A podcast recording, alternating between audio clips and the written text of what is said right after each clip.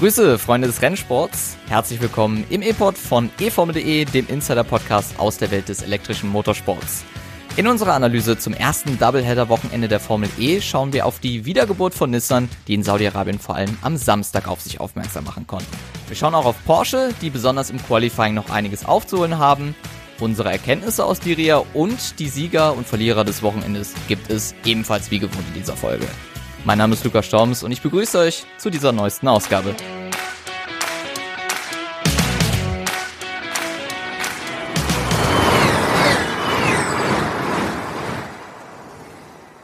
Double Trouble in Diria und alles, was wir zu klären haben, tue ich nicht alleine, sondern immer mit Tobi Würz von eFormel.de. Hallo Tobi. Hallöchen, grüß dich. Was macht man denn so bei so einem Double-Header-Wochenende? Also wie begleitest du sowas? Das würde mich mir echt gerade mal interessieren. Wochenende ist gut. Das erste freie Training hatten wir tatsächlich schon am Donnerstagabend. Also ein ganz normaler Tag der Donnerstagabends wird dann halt das erste freie Training geguckt und auch recherchiert und der ein oder andere Artikel dann auch geschrieben.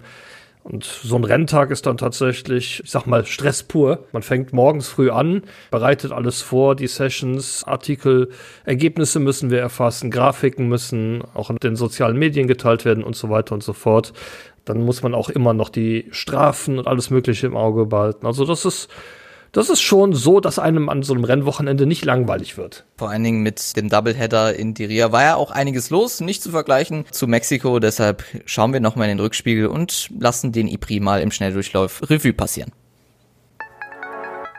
Fahren wie auf Glatteis. So beschreiben die Piloten die ersten Runden in Diria. Da rund um die Rennstrecke eine große Baustelle ist, gleicht der Kurs mehr einem Sandkasten als einer Rennstrecke. Folglich sind die Rundenzeiten extrem langsam und werden im Verlaufe des Wochenendes immer schneller. Jean-Eric Verne kommt im Qualifying mit den Bedingungen am besten zurecht und schlägt Mitch Evans im Finalduell. Weltmeister Jake Dennis startet als Dritter. Im Rennen ist dann kein Kraut gegen die Startnummer 1 gewachsen, denn es fährt ein souveränen Sieg nach Hause. Dahinter verschätzt sich Mitch Evans beim Angriff auf Verne in der allerletzten Runde und wird nur Fünfter. Den Podestplatz erbt Teamkollege Nick Cassidy.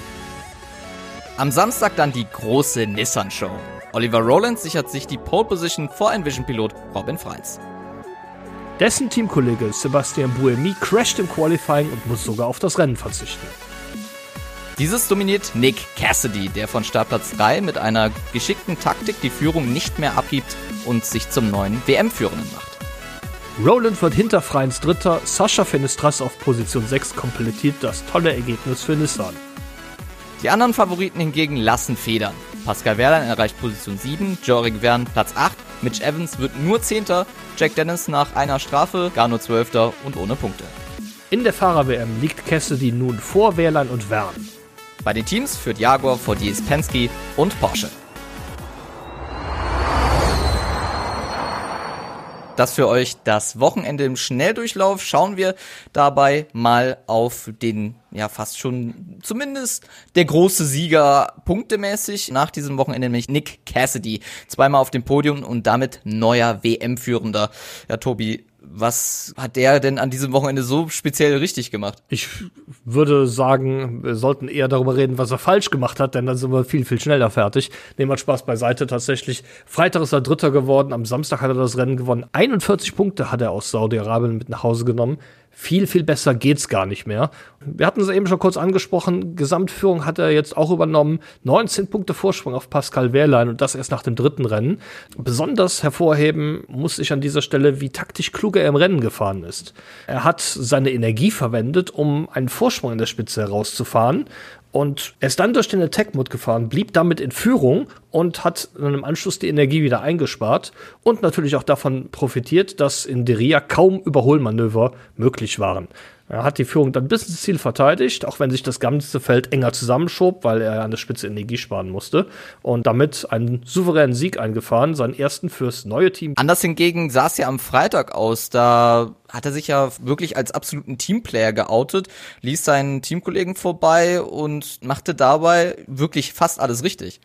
Ja, definitiv. Sein Teamkollege hat ihm natürlich auch ein bisschen geholfen, hat Sam Bird abgeblockt, damit Cassidy bei der Aktivierung des Attack Modes vor dem McLaren blieb. Es ist übrigens kein Zufall, dass der Attack Mode auch im Freitagsrennen so eine große Rolle gespielt hat. Tatsächlich haben wir ohne die Aktivierung des Attack Modes nur sehr, sehr wenig Überholmanöver gesehen.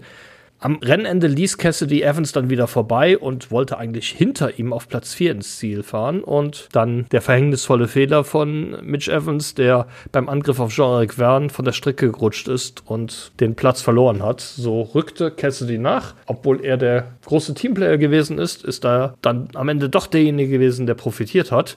Ja, genau. Und dabei stellt sich natürlich wie immer die Frage als Tabellenführer schon nach Rennen 3, ob wir ihn als äh, Top-Favoriten auf den Titel sehen müssen. Klar, er stand auf jedem Wettanbieterschein, wenn man sagen würde, du bist oder du wirst Formel E Champion auf jeden Fall mit dabei. War ja bei uns in der Vorschau zur Saison nicht anders. Wie stehen denn jetzt aktuell die Chancen oder ist er überhaupt Top-Favorit für dieses Jahr?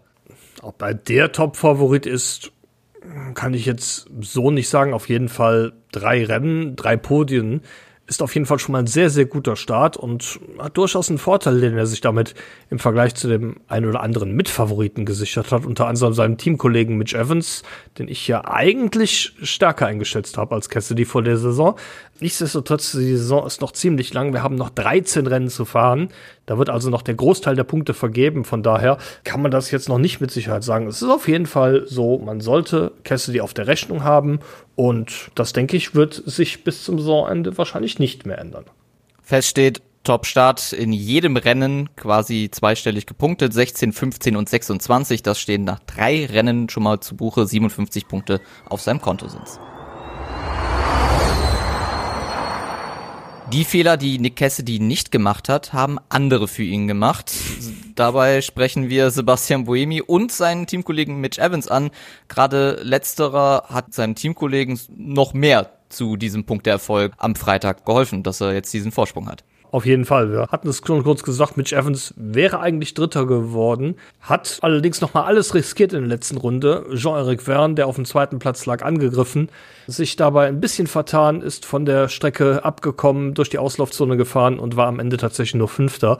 Das war nicht der einzige Fehler, den Evans am Wochenende gemacht hat. Tatsächlich hatte er vorher im Rennen schon mal einen ähnlichen Zwischenfall und das ist leider etwas, was sich im Moment durch die Saison von Mitch Evans zieht.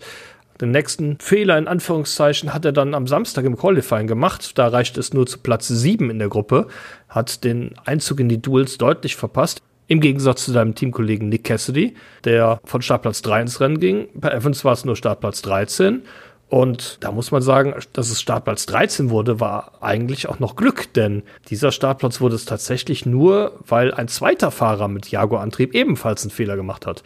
Sebastian Buemi hat im Gruppenqualifying sein Envision in die Streckenbegrenzung gehauen und der wurde dabei so schwer bestätigt, dass der Schweizer das Rennen verpasste. Der hatte auch tatsächlich ein Wochenende zu vergessen. Damit am Freitag ist er nur Zwölfter gewesen. Und das mit dem Antrieb, mit dem natürlich sein früherer Teamkollege Nick Cassidy auf dem Podium gestanden hat. Folglich gar keine Punkte für Sebastian Buemi in Saudi-Arabien. Und das ist natürlich ein herber Rückschlag für ihn, nachdem er beim Saisonauftakt in Mexiko noch so stark ausgesehen hat. Er wurde da Zweiter. In der Gesamtwertung liegt er jetzt nach dem Diria Prix nur noch auf dem achten Platz. Punktgleich mit Oliver Rowland und Jake Hughes, die noch hinter ihm liegen. Also, das ist auch wieder alles andere als ein optimaler Start. Spielt auf der anderen Seite natürlich Nick Cassidy in die Karten, der mit seinen drei richtig guten Ergebnissen starke Punkte gesammelt hat und von daher auch auf die markeninterne Konkurrenz schon mal einen relativ großen Vorsprung jetzt hat nach drei Rennen. Das auf jeden Fall, denn Teamwertung und sicherlich auch der Markenvergleich nach der Saison immer entscheidend und da schließt sich dann dieses Saudi-Arabien-Rennen für gerade Sebastian Buemi, der eben erst gar nicht starten konnte am Samstag. Von daher ist da eine Leistungssteigerung, ähnlich wie in Mexiko, fast schon vonnöten beim nächsten Rennen. Hingegen muss man sagen, die Leistung von Porsche, gerade nach der Pole Position von Pascal Wehrlein in Mexiko im Vergleich zu Samstag jetzt im Qualifying zu Saudi-Arabien, ist da schon echt ein extremer Drop zu sehen. Freitag lief es ja hingegen ja doch noch sehr gut für Porsche und die Porsche-Antriebe. Genau, am Freitag hatte man drei Fahrzeuge in den Duels.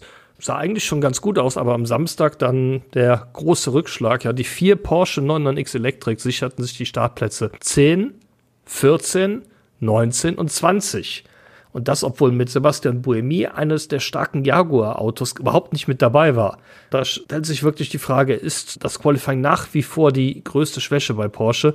Kann man so sehen. Auf der anderen Seite, gesagt, das Ergebnis von Freitag spricht eigentlich ein bisschen dagegen. Vielleicht ist es auch tatsächlich nur eine Verkettung unglücklicher Umstände. Denn Samstag ist es tatsächlich so, Pascal Wehrlein als bester Porsche-Fahrer hat die Duels tatsächlich nur um eine Zehntelsekunde verpasst. Jake Dennis hatte zum einen Pech mit der roten Flagge wegen des Bohemian Crashs, aber war auch mit der Abstimmung seines Autos alles andere als zufrieden. Das ist das schlechteste Auto, das ich je in der Formel E hatte, hat er nämlich nach dem Qualifying gesagt. Das ist natürlich harter Tobak, sagt aber auch viel darüber aus, wenn der Fahrer, der am Freitag das Rennen mit 13 Sekunden Vorsprung gewinnt, nur einen Tag später sagt, das ist das schlechteste Auto, das er je hatte. Ich gehe davon aus, dass man bei Andretti irgendwas falsch gemacht hat, was die Abstimmung angeht, oder dass es vielleicht einen kleinen Schaden gab oder was auch immer. Es ist ansonsten nicht zu erklären, wie dieser große Unterschied innerhalb so kurzer Zeit zustande kommt. Die schlechte Qualifying-Position hatte natürlich auch Folgen fürs Rennen, denn in Diria war das Überholen extrem schwierig, wie wir es in Mexiko auch schon gesehen hatten. In Diria war es keineswegs besser. Und dann ist noch was passiert, was sehr selten passiert, Luca. Jake Dennis hat sogar im Rennen einen Fehler gemacht.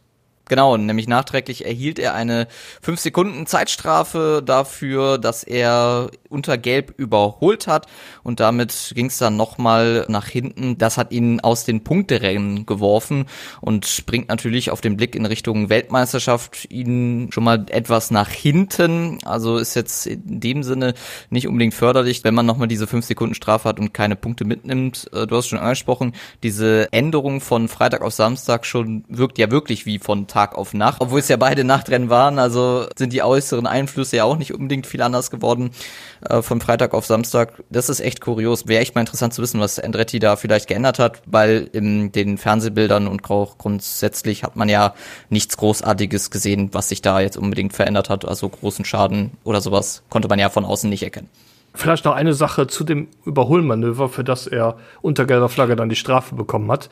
Mitch Evans hat vor ihm gelegen und hat den Attack Mode aktiviert, als Jehan Daruvala da gerade ausgerollt war und da wurden gelbe Flaggen geschwenkt an dieser Stelle. Man konnte im Teamfunk ganz gut hören, dass Mitch Evans den Attack Mode in dieser Situation sogar absichtlich aktiviert hat, weil er nicht überholt werden durfte. Dennoch ging Jake Dennis an ihm vorbei und er hat sich dann direkt bei seinem Team beschwert, die anschließend bei der Rennleitung interveniert haben und dann gab es die Untersuchung und als Folge Zeitstrafe von fünf Sekunden für Jake Dennis statt Position 10 tatsächlich am Ende nur Position 12 es ist natürlich noch nicht alles verloren für Porsche. Porsche und Andretti liegen aktuell auf Platz 3 und Platz 4 in der Teamwertung und damit noch vor Envision, McLaren und Nissan, die am Samstag deutlich bessere Rennen gehabt haben. Aber Porsche und Andretti liegen dennoch immer noch vorne, unter anderem deshalb natürlich, weil sie von den guten Ergebnissen zehren, die sie in Mexiko erzielt haben. Zwar noch hinter Porsche, aber dennoch ein sehr, sehr gutes Wochenende. Gerade am Samstag war es für Nissan. Man sprach so ein wenig von der Wiedergeburt. Das Team hatte einen ja, schwierigen Saisonstart schon in Mexiko, aber am Samstag kam man ja wirklich wie Phoenix aus der Asche oder aus der Wüste hereingelaufen, fast schon nach Diria und hat mal richtig gezeigt, dass man mit der Pole Position für Oliver Rowland doch noch so ein wenig fast schon zur alter Stärke äh, zurückgekehrt ist ist, aber es war auf jeden Fall mal ein Teilerfolg. Auf jeden Fall. Und das war ja nicht nur Oliver Rowland, auch Sascha Finistras hat seine Qualifying-Gruppe gewonnen, ist in die Duels eingezogen und hat am Ende des Rennens Platz 6 belegt und wichtige Punkte für das Team geholt. Nissan hat am Samstag 26 Zähler mit nach Hause genommen. Das ist so viel, wie das Team zuletzt in einem Rennen geholt hat im Sommer 2020. Und das war das fünfte Rennen des Sixpacks von Berlin. Ihr erinnert euch sicherlich alle zurück, damals die Corona-Saison.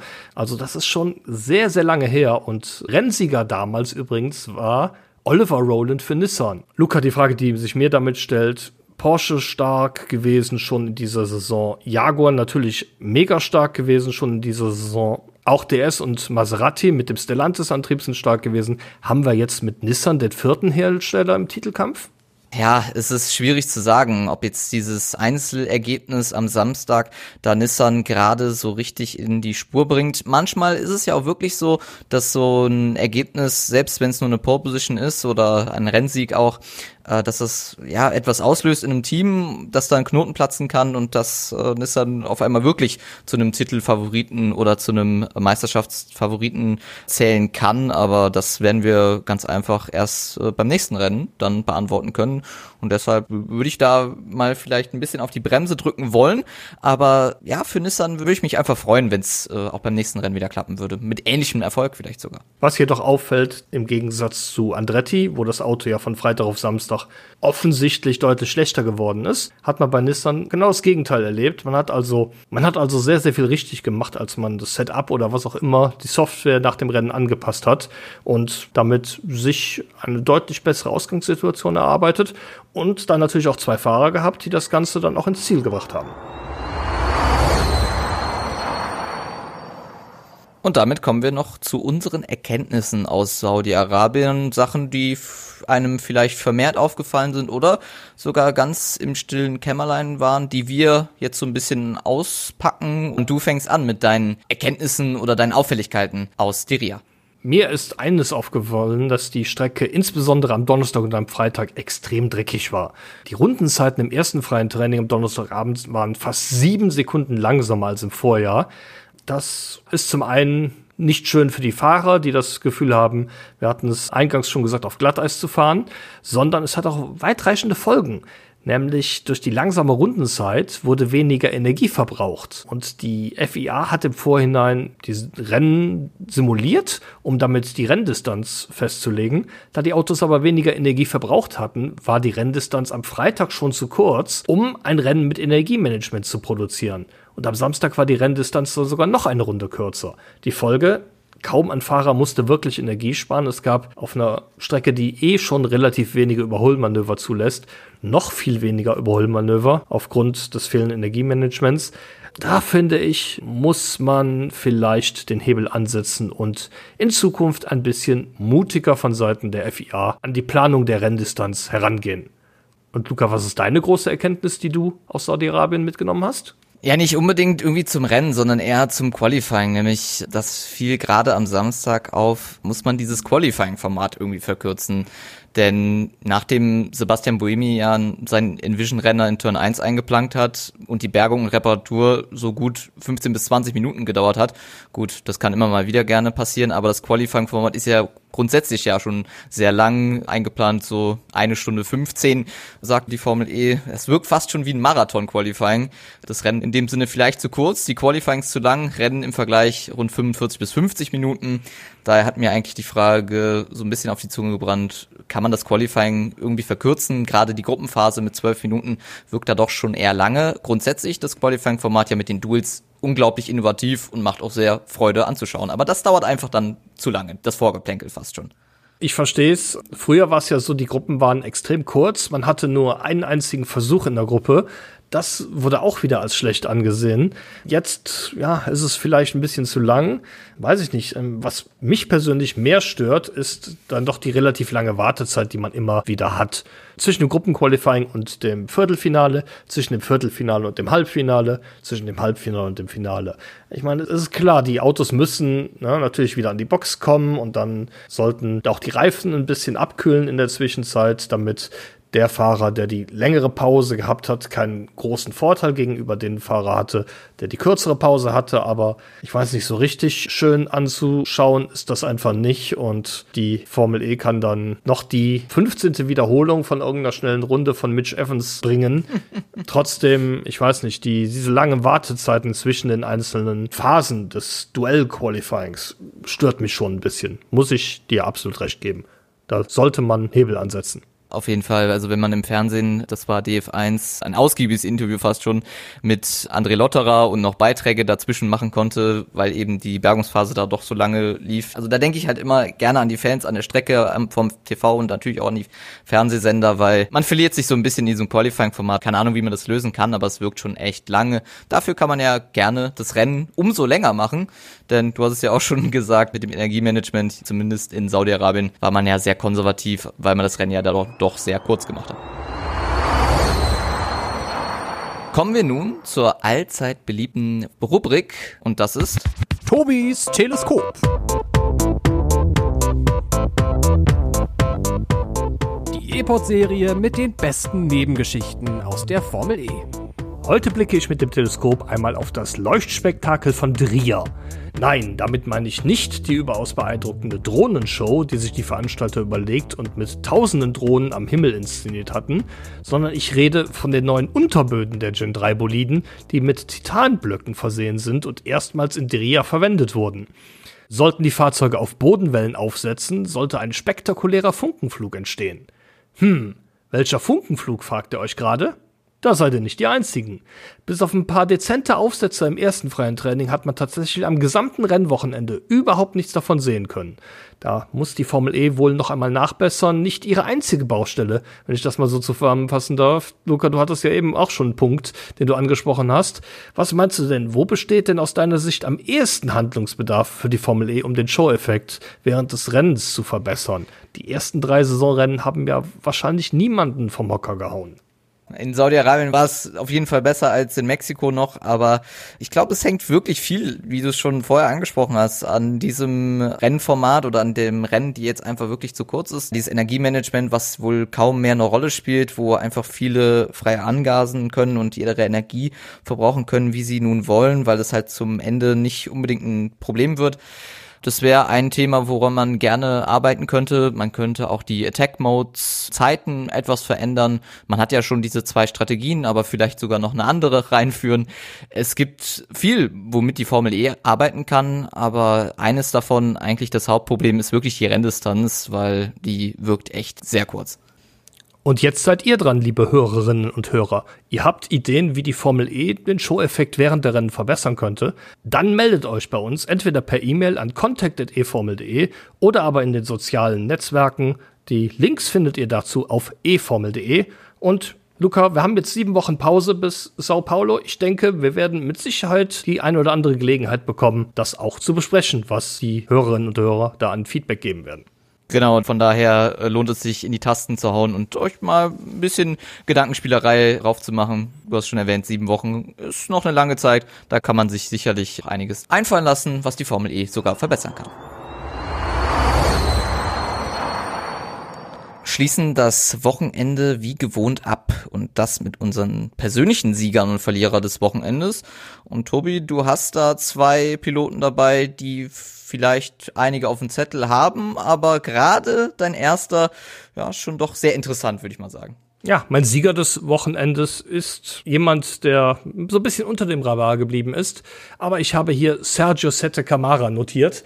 Der ERT-Pilot hatte nicht nur seinen Teamkollegen Dan Ticktem ganz klar im Griff, er hat auch die ersten Punkte für das Team geholt und das, obwohl die Performance gerade in Valencia und auch in Mexiko echt nicht sonderlich gut aussah. Neunter ist er geworden am Freitag, hat zwei wichtige Punkte mitgenommen. Insbesondere in den Qualifyings hat er sowohl Freitag als auch Samstag überzeugt und damit gezeigt, dass er definitiv einen Platz in der Formel E verdient hat nachdem, ich sag mal, schon ein wenig Kritik laut wurde an ihm, da er im Vergleich zu Tictum auch in der abgelaufenen Saison nicht immer so gut performt hat. Als Verlierer des Wochenendes habe ich den bereits angesprochenen Sebastian Buemi notiert, der für mich noch in Mexiko der Gewinner war mit Platz zwei und aus Saudi-Arabien ohne einen einzigen Punkt abreisen muss.